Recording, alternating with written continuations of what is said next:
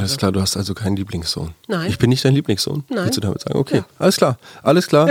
Ähm, Können wir trotzdem an Ostern, Gedichte- an Ostern geht es ja um andere Lieblingssöhne tatsächlich und wie diese wieder hinter irgendwelchen Steinen hervorgekrochen kommen. Nein, ich habe stopp, mich stopp, aber. stopp, stopp, stopp, stopp. Wieso? Das Besondere an dir ist ja, Oh Gott, oh Gott. dass du an einem grünen Donnerstag geboren bist. Mhm.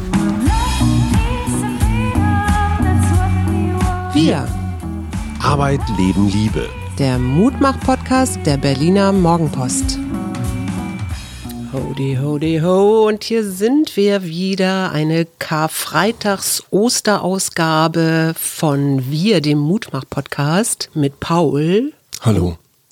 und Suse. Du solltest jetzt Suse sagen. Ja, hast du mir gar nicht gesagt, dass ich das sagen sollte? Okay, wir haben diesmal gedacht, weil wir ja so viel jetzt über den Ukraine-Krieg mit unterschiedlichen Experten, mit Nachrichten gemacht haben, dass wir dieses Osterfest mal anders machen. Und Paul. über Frankreich machen wir gar nichts? Nö, Nee. nö. Paul, Ja, okay. was hast du mir mitgebracht? Was habe ich dir mitgebracht? Wir haben uns gegenseitig Gedichte mitgebracht, diese Folge. Genau, und zwar hat der großartige Olli Wurm, der ist hier schon mehrfach erwähnt worden, Träger des Bundesverdienstkreuzes, weil er das Grundgesetz zeitgemäß und modern layoutet und aufgelegt hat und unkonventionell die Verfassung den Bürgern näher bringt. Der hat das zweite Mal schon wieder Gedichte aufgelegt. Er hat die nicht selber ausgesucht, sondern das waren zwei Frauen, die das gemacht haben. Und zwar die gute Katharina Pütter und Barbara Heine. Und das Tolle an dem Ding ist, dass es ganz schön layoutet ist und dass es auch immer wieder, also es sind nicht nur Gedichte, sondern es sind, wird über den Autor oder die Autorin auch berichtet. Es sind wunderschöne Layouts, wunderschöne Porträtaufnahmen von den jeweiligen DichterInnen. Und wir haben das schon mal gemacht und es hat einfach so viel Spaß gemacht und es gab so viel nette Resonanz, dass wir dachten, zu Ostern lesen wir wieder Gedichte. Ich finde das schön, dass wir uns hier ganz, ganz so, wie wir eigentlich sind, die gutbürgerliche christliche Familie aus Berlin-Schöneberg, uns hier zu Ostern so Gedichte vorlesen. Was ist eigentlich Ostern für dich? Also was fällt dir so ein, wenn du an Ostern denkst? Genau darüber habe ich nachgedacht im, im Vorfeld zu diesem Podcast und zu dieser Folge. Und Ostern ist für mich überhaupt nicht Kirche.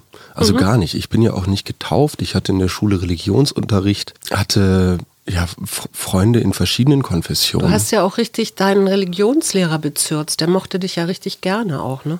Ja, aber das war, glaube ich, Als einfach. Atheist. Ja, genau, oh Gott.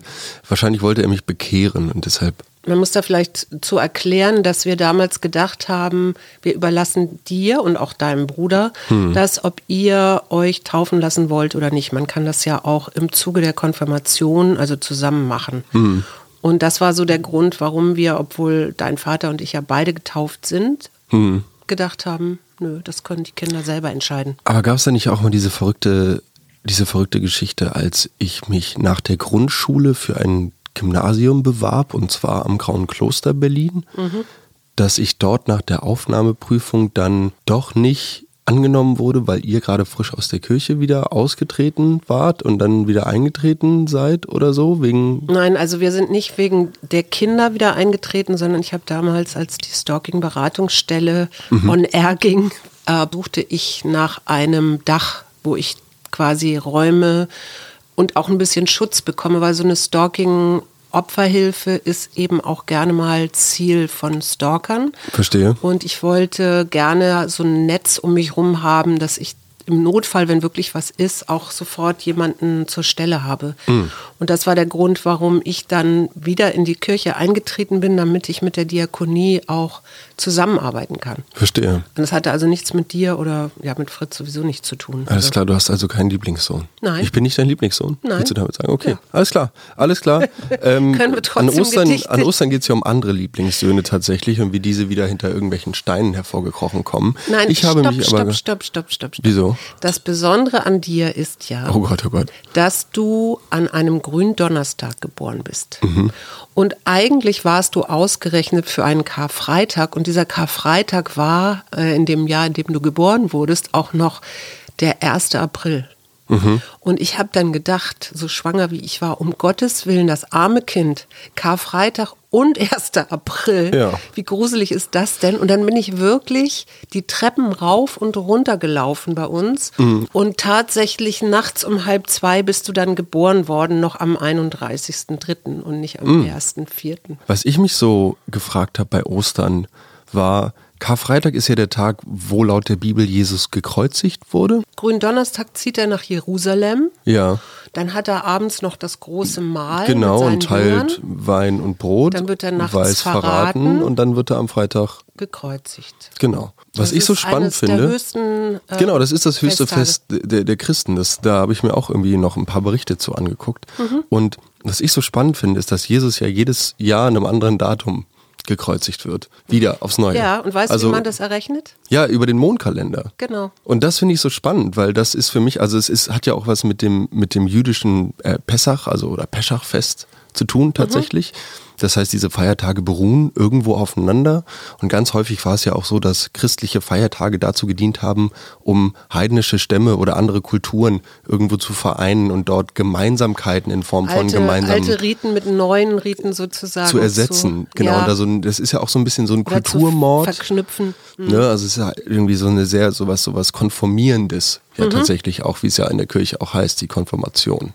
Ne, das Ganze irgendwie so ein bisschen einheitlich machen.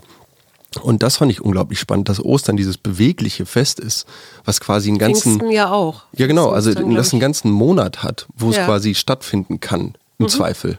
So und dass das jeden jedes Jahr irgendwie was Neues ist. Naja, von und, bis, ähm, ne? Jetzt haben wir April. Genau, das kann irgendwie das, am, äh, das erste, der erste ist irgendwie 22. März oder so, das ist das der erste 21. Datum. März ist Frühlingsanfang. Genau. Und der erste Vollmond nach Frühlingsanfang. Nee, der erste Sonntag nach dem ersten Vollmond, nach dem Stimmt. Frühlingsanfang. Ja, ja, genau. So, und das kann der 22. März sein. Genau, und der letzte kann irgendwie halt irgendwas um den 20. April rum. Irgendwas, ich glaube, 22, weiß ich nicht, irgendwie, auf jeden Fall quasi ein Monat, ein bewegliches Fest einfach. Mhm. Wohingegen ja zum Beispiel Weihnachten einfach ganz klar festgeschrieben ist.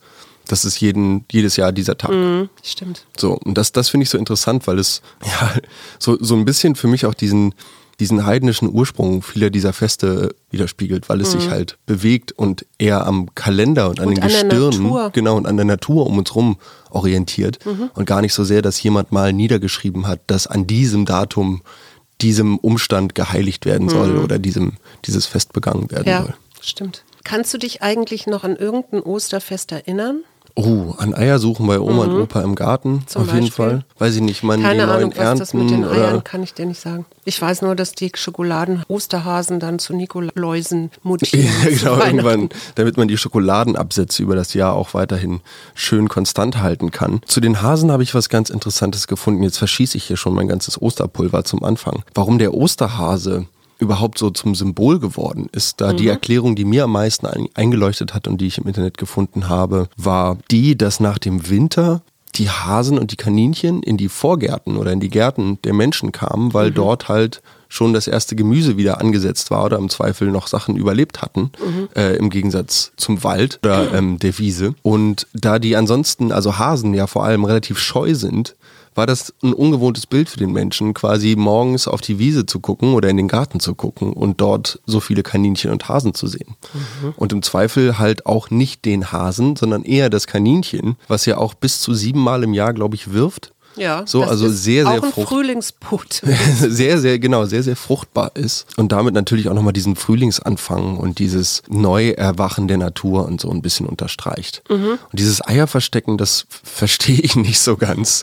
Nee, ich auch nicht, aber das kann auch immer, du hast es ja schon vorhin gesagt, so heidnische Bräuche, die sich dann auch teilweise mit christlichen vermischt haben. Ne? Klar, Hm, wenn du Andersgläubige oder Infidels. Ja. genau irgendwie bekehren wolltest, das machst du natürlich klar auch, indem du Sachen verbietest, aber es ist noch schlauer, wenn du es irgendwie zusammenflechtest. Und ich finde so ganz, wo man es so ganz stark sieht, ist in Brasilien, wo du einerseits sehr viel Einfluss hast von afrikanischen Sklaven, dann hast du die katholische Kirche und dann hast du aber noch die Indigenen.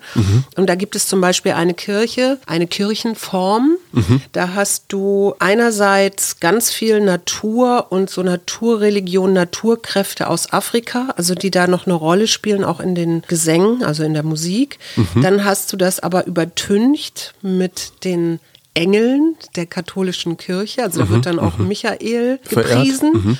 Und das Ganze ist noch gewürzt mit Ayahuasca. Oh, heide Witzka. Die Santa Daime Kirche, jetzt oh weiß Gott, ich oh wieder.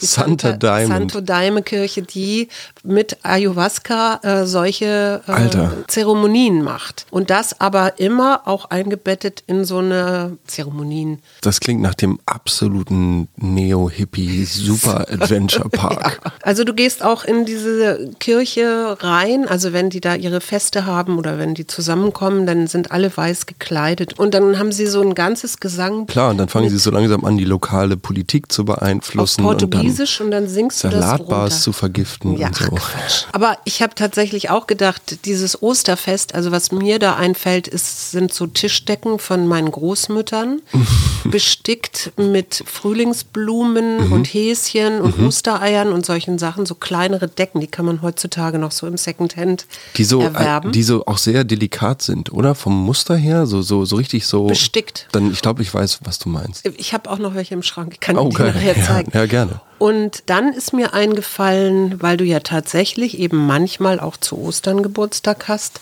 habe ich mich an ein Ostereiersuchen im Schneesturm erinnert. Wir sind mal irgendwann, da warst oh. du noch relativ klein, das, das kannst du nicht mehr erinnern. Mhm. Da sind wir tatsächlich, es fing an zu schneien und wir suchten Ostereier. Geil. Und wir kamen alle ziemlich verfroren dann nach Hause. Gleichzeitig finde ich aber schon, dass diese Traditionen auch, und das finde ich manchmal ein bisschen schade, so ein bisschen verwischen. Du hast nicht mehr so eine Vorstellung, wie ich vielleicht noch mit hm. meinen Eltern Ostern gefeiert habe. Hm. Dazu zum Beispiel immer so ein sonntaglicher äh, Lammbraten oder so gehört. Also so bestimmte Speisen auch. Ne? Das wollte ich gerade sagen. Das ist ja das zweite Tier an Ostern, was total wichtig ist, ist das Lamm.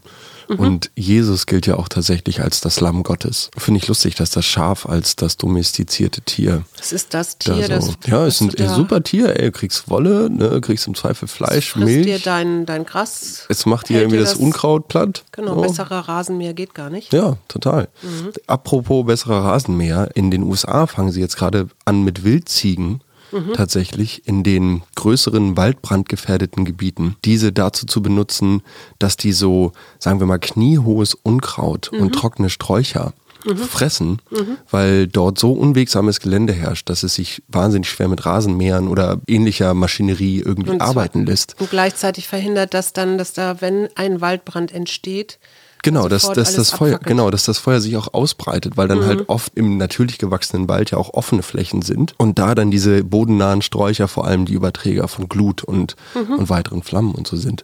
Plus, dass die Ziegen halt auch noch ne, durch gewisse Ausscheidungen und tatsächlich auch durch Verdichtung, also wenn man ja. hier von 400 Bergziegen redet, die jetzt über, sagen wir mal, mehrere Monate mhm. äh, in so einem Gebiet irgendwie ausgesetzt werden, dann werden sich da auch ganz natürlich irgendwelche Pfade eintrampeln, die diese mhm. Ziegen nehmen. Und das kommt einfach unglaublich vielen Faktoren zugute. Mhm. Ja, also da wird dann der Boden festgemacht, im Zweifel Wurzeln nochmal angetreten oder vielleicht auch loses Gestein wird dann seinem natürlichen weiteren Kreislauf zugeführt. Mhm. So, toll. Ja, ja, du, jetzt haben wir hier die Gedichte vor uns. Yay. Was hast du gedacht, als du das so gelesen hast? Schöne Sachen. Ich war überrascht. Ich, irgendwie hat jedes Gedicht, was ich gelesen habe, und ich habe, glaube ich, neun von 13 gelesen. Aber es sind 26. Es sind 26? Mhm. Es sind 13 plus 13, steht auch draußen drauf. Wo sind denn die anderen 13? Die sind da alle drin. Habe ich dann also ich habe auf jeden Fall. Du hast, kannst ja noch ein bisschen lesen. Ostern ist ja noch lang.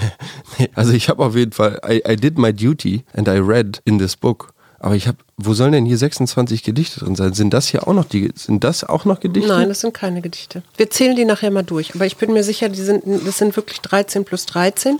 Nämlich einerseits ehrwürdige alte Dichter wie Tucholsky, Ringelnatz, Brecht. Ach, okay. Und das hier hinten sind Und auch noch hin, welche. Da hinten sind so ah, jüngere. I see. Yay, yay. Ah, die Aber zeitgenössische Gedichte. Ah. Aha. Das habe ich überhaupt nicht geblickt. Aber was ich ja spannend fand, also das sind auch vor allen Dingen Gedichte, die sich ja auch mit Krieg beschäftigen. Ja. Und das fand ich schön, weil das ist immer wieder auch so, ja, Kriege sind ja irgendwie nie was Schönes. Dass es nicht aufhört, dass es immer wieder Krieg gibt und äh, dass sie auch immer schrecklicher werden. Und gleichzeitig fand ich es auch teilweise sehr, sehr tröstend, dass da so drin steht. Aber lass uns doch mal das erste Gedicht lesen. Lies, Das erste was Gedicht. Dich, was dich begeistert hat. Peter Rümkorff, bleib erschütterbar und widersteh.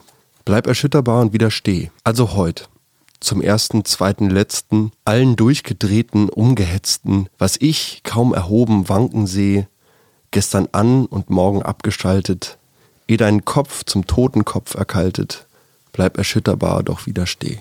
Die uns Erde, Wasser, Luft versauen, Fortschritt Marsch mit Gas und Gottvertrauen, ehe sie dich einvernehmen, ehe du im Strudel bist und schon im Solde, wartend, dass die Kotze sich vergolde, bleib erschütterbar und widersteh. Schön, wie sich die Sterblichen berühren, Knüppel zielen schon auf Hirn und Nieren, dass der Liebe gleich der Mut vergeh. Wer geduckt steht, will auch andere biegen, Sorgen brauchst du dir nicht selber zuzufügen, alles, was gefürchtet wird, wird wahr. Bleib erschütterbar, bleib erschütterbar, doch widersteh. Widersteht, im Siegen Ungeübte, zwischen Skylla hier und dort Charybde, schwankt der Wechselkurs der Odyssee, Finsternis kommt reichlich nachgeflossen, aber du mit, such sie dir, Genossen, teilst das Dunkel und es teilt sich die Gefahr, leicht und je, bleib erschütterbar, bleib erschütterbar und widersteh. Was hat dich da so begeistert an dem? Ich finde es super. Ich, mich, ich habe nochmal an die letzte Folge denken müssen, wo ich gesagt habe, dass ich momentan dieses Gefühl habe, dass die vielen schlechten Nachrichten, die man nicht nur aus der Ukraine, sondern jetzt auch mit dem Erstarken der Nationalen in Frankreich, haha, siehst du, jetzt kriege ich es nämlich doch noch hier in die Folge, mit, mit, mit diesen Wahlergebnissen und der Politikverdrossenheit, dass ich gar nicht mehr genug Tränen habe gefühlt, um all das zu beweinen, was ich beweinen will, was hier gerade so um uns herum passiert. Und dieses bleib erschütterbar und widersteh, das fand ich, fand ich sehr schön und sehr kräftig, weil bleib erschütterbar heißt für mich, dass ich mir meine Menschlichkeit und meine menschliche Reaktion Empathie. auf, genau, meine Empathie nicht absprechen lassen will. Ich will mir durch die Grausamkeiten, die andere verüben, will ich mich nicht selbst in meiner Menschlichkeit anzweifeln müssen. Und das muss ich nicht. Also wenn ich für mich weiß, dass die Reaktion, die ich auf gewisse Themen habe, so innerlich von mir auch gestützt. Und das Widerstehen, weil gleichzeitig eine gewisse Stressresistenz überlebenswichtig ist im Informationszeitalter, wenn man quasi täglich sich andere Newsquellen zu nicht nur momentanen Konflikten, sondern auch weitere, weitergreifenderen Themen wie etwa Umweltschutz oder Klimawandel. Klimawandel oder ähm, Artensterben anguckt. Abseits davon, dass natürlich politisch auf diesem Planeten immer noch so vieles im Argen hängt, so ganz komische, sagen wir mal, Auswüchse davon. Ja, hier steht ja auch Peter Rühmkorff. Sein lyrisches Werk ist politisch, feinfühlig und kritisch. Seine tiefsinnigen Beobachtungen der Welt verbindet er mit Ironie und Leichtigkeit. Er vermeidet Kitsch und Pathos, balanciert zwischen Tradition und moderne, volksliedhaften Klängen und den Maximen der Aufklärung. Ich fand das auch, ich fand das auch bewegend. Das hat mich, das finde ich an, an Gedichten so irre. Das ist ja, sind ja nicht viele Worte. Und gleichzeitig mit wenig Worten so viel auszudrücken und auszusagen. Mich hat das auch berührt, dieses Gedicht. Ich habe es auch tatsächlich ausgesucht. Wir wissen ja nicht voneinander, was du was gut wir, fandst. ja, und was wir gegen, ja, auf jeden. Bei mir wird es weniger zeitgenössisches sein. Vielleicht können wir am Ende noch mal abgleichen, was wir von den Alten haben. Hast du, ähm, hast du bei den zeitgenössischen denn Sachen gefunden? Ja, ich habe eins, weil das passt gerade auch so ein bisschen zu Krieg. Das heißt äh, Russenwald. Und das ist von Ulrike Almut Sandig geschrieben. Die ist 1979 in Großenhain in Sachsen aufgewachsen und geboren, in einem ostdeutschen Pfarrhaus. Das ist mir übrigens aufgefallen, dass da doch ein paar Pfarrerkinder dabei wieder waren. Russenwald. Russenwald war, worüber wir pfiffen, wohin wir nicht gingen, wo Bündel aus Licht in Höhe der Lichtkronen aufstiegen, rot, wo die Asche von Kippen und verborgenen Stahl die Gräben bestrich, an der Grenze zum Feld. Am Ortsrand bewegten sich Tische und etwas weckte in uns spät. Es gab weiter hinten das Ende vom Weg. Betreten verboten, vermintes Gebiet. Heide, Fallbaumlichtung, Moosrand, Krater, rotwild leere Dörfer, Backsteinhallen, Erika, es gab Panzerzüge, LKWs, dunkelgrüne Planen. Drinnen standen 40 Mann, die schauten nach hinten in Reihen heraus, alle Köpfe rasiert. Und es gab diesen einen, der vier Stunden stillstand, im Juli die Hitze, auf der Kreuzung allein, bis sie rollten in 30 Maschinen vorbei und erhebt seine Rechte. Militärvorfahrt, bis Staub und das Bellen von Hunden und er sich nicht rührt. Schmaler Junge, Abendrot, Mittelstreifen grün. Es gab sie schon immer, und manchmal brach, brachen sie Latten vom Zaun und schnitten den Kohl auf und schossen die Hennen. Wer satt war, lief weiter zum Fischteich, zur Sonne und tauschte mit Kindern Abzeichen ein, Rot und Sichel gegen Freundschaft. Wer das tat, kam lange nicht wieder. Wir warteten umsonst. Uff.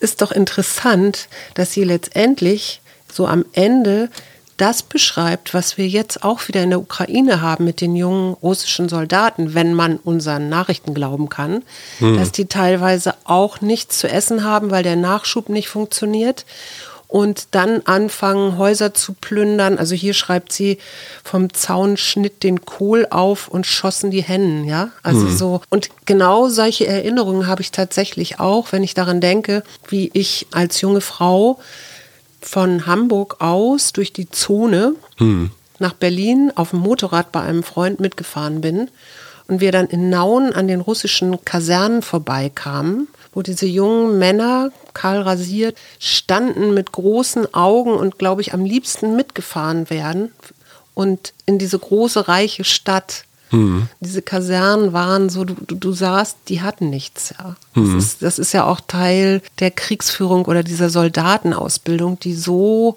mürbe zu machen und so klein zu machen. Mhm dass sie irgendwie nur noch funktionieren und bloß nicht aufbegehren. Ne? Ja, aber gerade wenn die Truppen schlecht versorgt sind und wenn die Moral niedrig ist, dann begehren sie auf. Also das ist ja so ein bisschen so eine, so eine, so eine trügerische Sicherheit, die man mhm. da in den eigenen Rängen hat. Was hast du mir noch mitgebracht? Was habe ich dir noch mitgebracht? Ich habe dir noch mitgebracht von Joachim Ringelnatz. Ah, etwas. das ist schön. Das habe ich hier sogar schon mal im Podcast gelesen, aber Echt? lese es bitte nochmal. Die Ameisen. Mhm. Ja, Joachim Ringelnatz, die Ameisen, da hat mich vor allem im, im Biopic zu Herrn Ringelnatz etwas fasziniert, und zwar der letzte Satz. Mhm. Vom Gymnasium wird er verwiesen, weil er sich während der Unterrichtspause im nahegelegenen Zoo von einer Frau aus Samoa den Unterarm tätowieren lässt. Mhm. Das ist nicht schlecht, oder? Ja. Also, und vor allem, wenn man mal überlegt, dass der gute Herr Ringelnatz 1883 geboren wurde und 1934 verstorben ist. Das muss für die damalige Zeit der absolute Punk gewesen sein. Und er hieß nicht ich weiß. Ringelnatz, sondern er hieß. Oh, das habe ich Er jetzt. hat einen Namen, den du auch hast. Er hieß nämlich Hans Gustav Bötticher. Genau. Und dazu gibt es noch diese kleine Anekdote, die ich jetzt kurz loswerden muss. Wir hatten als wir nach Berlin kamen, gab es die Hans-Bötticher-Regatta. Mhm. Die Freunde von uns organisiert Stimmt. hatten, ja. wo wir mit Freunden, die Segelboote hatten, auf dem Wannsee tatsächlich Regatta gefahren sind und irgendein Wimpel von einem Boot, wo wir mal mitgefahren sind, das dann erster wurde, haben wir hier tatsächlich auch noch. Ach geil, die Ameisen. In Hamburg lebten zwei Ameisen, die wollten nach Australien reisen. Bei Altona auf der Chaussee, da taten ihnen die Beine weh, und da verzichteten sie weise, denn auf den letzten Teil der Reise. So will man oft und kann doch nicht und leistet dann recht gern Verzicht. Ein herrliches Gedicht ist so ein, so ein schöner, schöner Widerspruch, wie oft man irgendwelche sich, sich große Ziele setzt und dann am Ende doch merkt, wenn man einmal angefangen hat, wie, wie unergründlich diese Themen sind. Mhm. Oder, oder wie, wie wenig Antrieb man letzten Endes dann doch hat. Wir hatten ja neulich auch die Prokrastination. Ne? Total. Ich habe dir mitgebracht ein Gedicht von Ingeborg Bachmann. Mhm. Das heißt Alle Tage. Und es geht auch tatsächlich wieder um Krieg. Alle Tage. Der Krieg wird nicht mehr erklärt, sondern fortgesetzt. Das Unerhörte ist alltäglich geworden. Der Held bleibt den Kämpfen fern. Der Schwache ist in die Feuerzonen gerückt. Die Uniform des Tages ist die Geduld. Die Auszeichnung der armselige Stern der Hoffnung über dem Herzen. Er wird verliehen, wenn nichts mehr geschieht, wenn das Trommelfeuer verstummt, wenn der Feind unsichtbar geworden ist und der Schatten ewiger Rüstung den Himmel bedeckt. Er wird verliehen für die Flucht von den Fahnen, für die Tapferkeit vor dem Freund, für den Verrat unwürdiger Geheimnisse und die Nichtachtung jeglichen Befehls. Hm. Düster, oder? Ja, ziemlich düster. Also man muss da auch, glaube ich, wieder zu sagen, dass sie hat dieses Gedicht während des Kalten Krieges geschrieben. Und zwar 52 und da gab es gerade den Koreakrieg. Und nun rate mal, wer Teil der Invasion in Ko Nordkorea war, also mit wem Nordkorea noch zusammengekämpft hat gegen Südkorea. Wer China? fällt dir sofort ein? China und wer noch? Die Sowjetunion. Hey. Ja, ja, ist ja nicht so, dass die Russen. Oder Geschichtsunterricht Koreakrieg. Oh, Nein. Oh, nee, ich glaube, das Ding ist halt so, ja, obwohl, ja, Kalter Krieg, ich weiß gar nicht, da wird Korea, glaube ich, gar nicht so beleuchtet. Das kommunistische Nordkorea kämpfte mit Unterstützung der Sowjetunion und Chinas gegen den kapitalistischen Süden. Mhm. Haben wir es wieder? Des ostasiatischen Landes, der von Truppen der Vereinten Nationen unter Führung der USA unterstützt wird. Interessant, ne? Voll, vor allem, weil ich original heute Vormittag noch einen 30-minütigen Beitrag zu Südkorea und der Elite dort vor Ort gesehen habe. Dass wohl das, also Samsung, eines der weltweit wichtigsten und wertvollsten Technologieunternehmen, die haben da absolut die gesamte Marktwirtschaft vor Ort in der Hand. Und es ist wohl eine, eine sehr wirtschaftsorientierte Regierung Ja, in Südkorea. die in Südkorea an der Macht ist und Ja, ja. da vielerorts Tür und Tor öffnet für alle Investitionen in Mhm. viele Richtungen. Ja, hier steht noch, das lese ich jetzt noch eben kurz vor, ist auch nicht lang. Ingeborg Bachmann entlarvt bisher bekannte Gegensätze von Krieg und Frieden als überholt. Der Krieg ist auch nach seinem offiziellen Ende in veränderter Gestalt gegenwärtig. Also absolut aktuell. Total. Von 1952. Ja, finde ich schön. Schönes Gedicht. Ich habe noch ein letztes und ich meine, wir reden jetzt auch schon wieder eine halbe Stunde. Mhm. Es ist Ostern, Mama. Wollen wir die Leute nicht auch mal Ostereier suchen lassen? Meinst du, die haben welche? Weiß ich nicht. Vielleicht, vielleicht sind über Nacht welche versteckt worden. Von Kurt Tucholsky das Ideal. Fand ich so schön, weil wir auch immer noch mal über dieses Thema Verzicht reden wollten in diesem Podcast. Ähm, mit dir. Ich weiß, dass du da mit Papa schon mal drüber geredet hast, aber wir, wir beide haben da ja unsere, unsere persönliche Beziehung zueinander. Ja. Weil, liebe Hörerinnen und Hörer, Sie wissen das nicht, oder liebe Hörer, Innen. liebe HörerInnen, Sie können das ja nicht wissen. Aber, oder ihr könnt das ja nicht wissen. Ich weiß gar nicht, sind wir beim Du, bin ich beim Sie, sind wir beim Wir? Ich hoffe, wir Scheißegal. sind beim Wir einfach Wir sind bei generell. den HörerInnen. Genau, wir sind bei den HörerInnen. Wenn es um Klamotten geht, da bin ich ein sehr pflegeleichter Mensch. Stimmt. Und trage Sachen auf, die mir hingehalten werden quasi, wie zum Beispiel alte Schlaghosen von meiner Mutter. Die Was? mich, ja, ich habe diese eine Hose von dir, die hat so einen stretchy Bund, die ist unten auf jeden Fall ein bisschen weiter, die ist so dunkelgrau, bräunlich.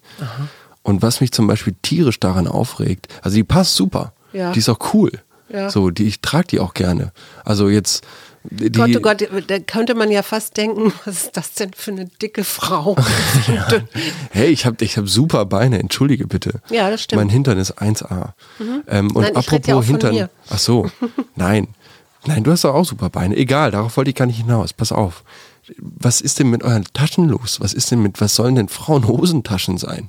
Das, was, also, Ja. warum hat man diese Dinger da dran genäht? Das ist doch wirklich nur Dekor. Ja. Da kriegst du doch nichts rein. Das Feuerzeug guckt vorne raus oder, oder ich weiß nicht, die Kaugummipackung und das Portemonnaie kriegst du hinten nicht untergebracht. Die Frauenhose ermöglicht die Handtasche oder der Rock oder so. Ja, das ist, Mhm. Ja, ja, ja, du das ist kriegst eine nur deine der Hand so gerade so ein bisschen rein, aber das der Absolut, Portemonnaie ja. nicht. Nein, Nö. geht gar nicht, Deswegen verliere ich auch nie Portemonnaies.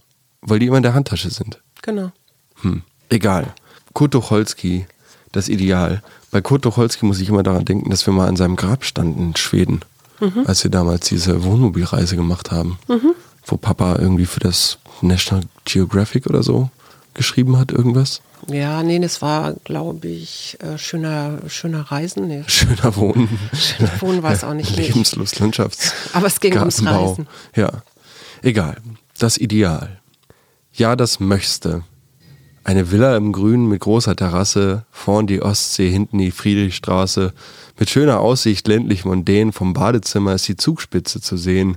Aber abends zum Kino hast du es nicht weit. Das Ganze schlicht, voller Bescheidenheit. Neun Zimmer, nein, doch lieber zehn. Ein Dachgarten, wo die Eichen draufstehen, Radio, Zentralheizung, Vakuum. Eine Dienerschaft, gut gezogen und stumm. Eine süße Frau voller Rasse und Werf, Werf. und eine fürs Wochenende zur Reserve. Eine Bibliothek und drumherum Einsamkeit und Hummelgesumm. Im Stall zwei Ponys, vier Vollbluthengste, acht Autos, Motorrad, alles längste, natürlich selber, das wäre ja gelacht. Und zwischendurch gehst du auf Hochwildjagd. Ja, und das habe ich ganz vergessen. Prima Küche, erstes Essen, alte Weine aus schönem Pokal und egal, weg bleibst du dünn wie ein Aal.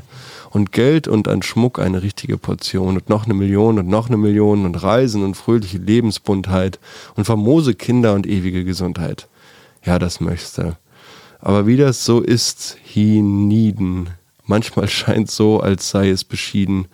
Nur peu à peu das irdische Glück, immer fehlt dir irgendein Stück. Hast du Geld, dann hast du nicht Käten. Hast du die Frau, dann fehlen dir die Moneten. Hast du die Geisha, stört dich der Fächer. Bald fehlt uns der Bein, bald fehlt uns der Becher. Etwas ist immer. Tröste dich, jedes Glück hat einen kleinen Stich. Wir möchten so viel haben, sein und gelten. Dass einer alles hat, das ist selten. Ja, bis auf Oligarchen.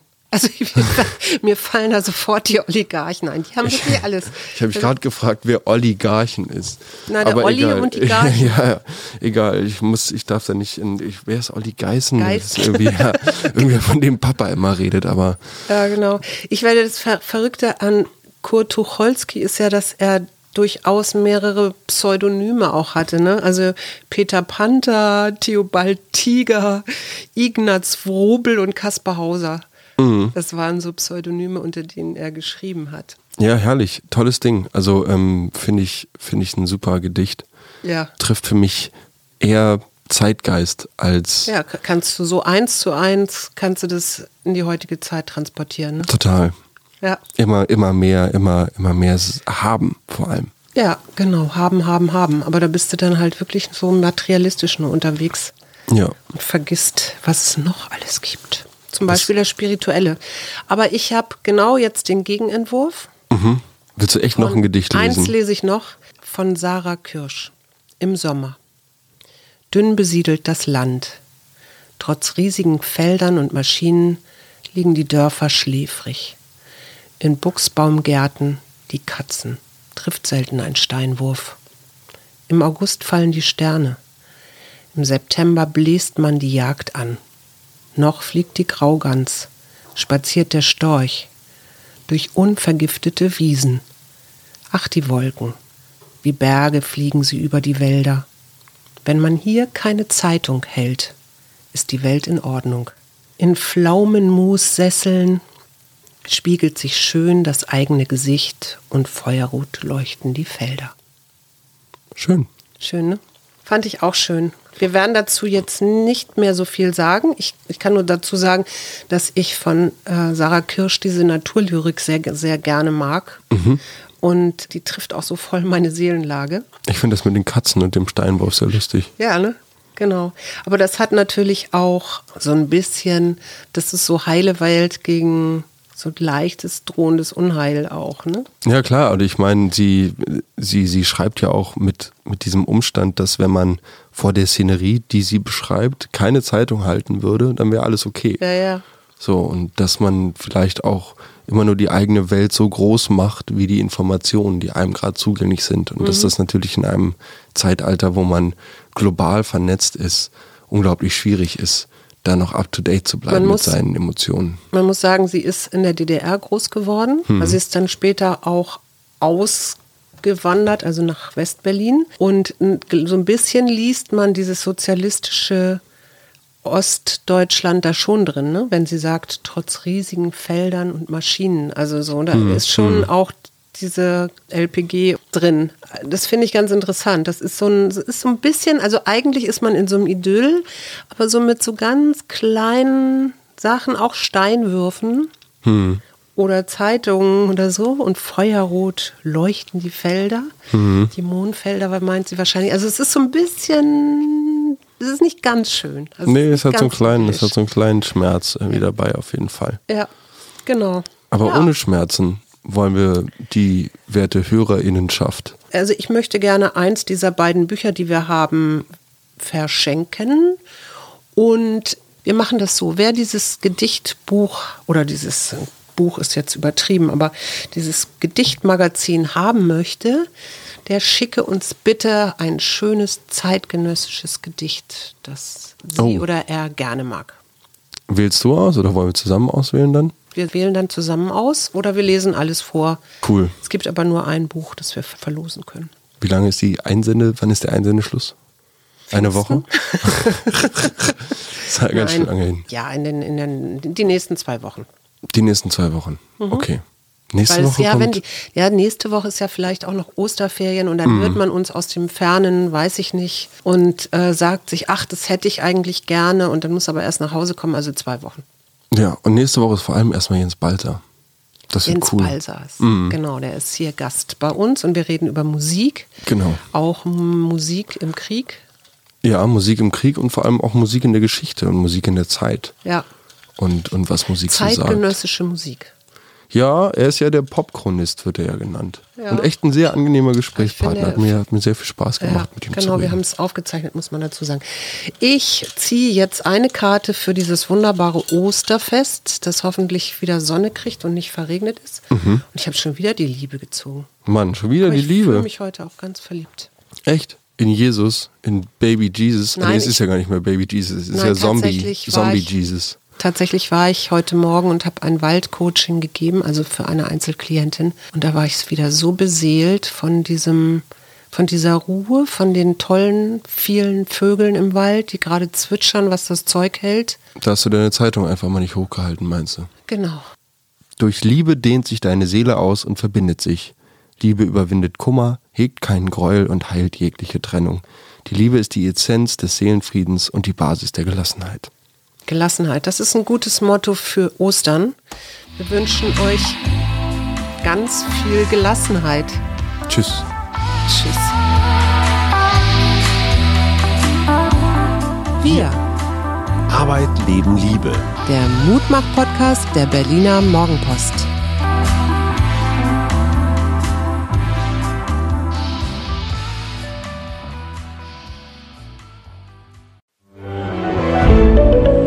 Ein Podcast von Funke.